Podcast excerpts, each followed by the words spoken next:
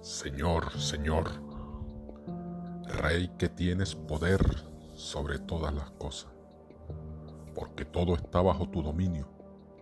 No hay quien pueda oponerse a ti, si es tu voluntad salvar a Israel. Tú hiciste el cielo y la tierra y todas las maravillas que existen bajo el cielo. Tú, Señor, eres Señor de todos y no hay nadie que pueda oponerse a ti. Tú lo sabes todo y sabes que si no me arrodillé delante del orgulloso Amán, no fue por soberbia, orgullo o ambición.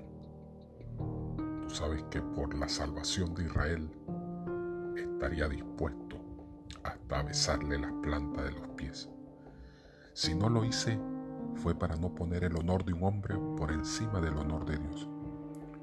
Yo no me arrodillaré delante de ningún otro fuera de ti, Señor. Y si actúo así, no es por orgullo. Ahora pues, Señor, Dios y Rey, Dios de Abraham, no castigues a tu pueblo. Nuestros enemigos quieren destruirnos, quieren exterminar el pueblo que desde el principio ha sido tuyo. No te desentiendas de tu propiedad a la que libraste del país de Egipto para que fuera tuya. Escucha mi súplica, Señor.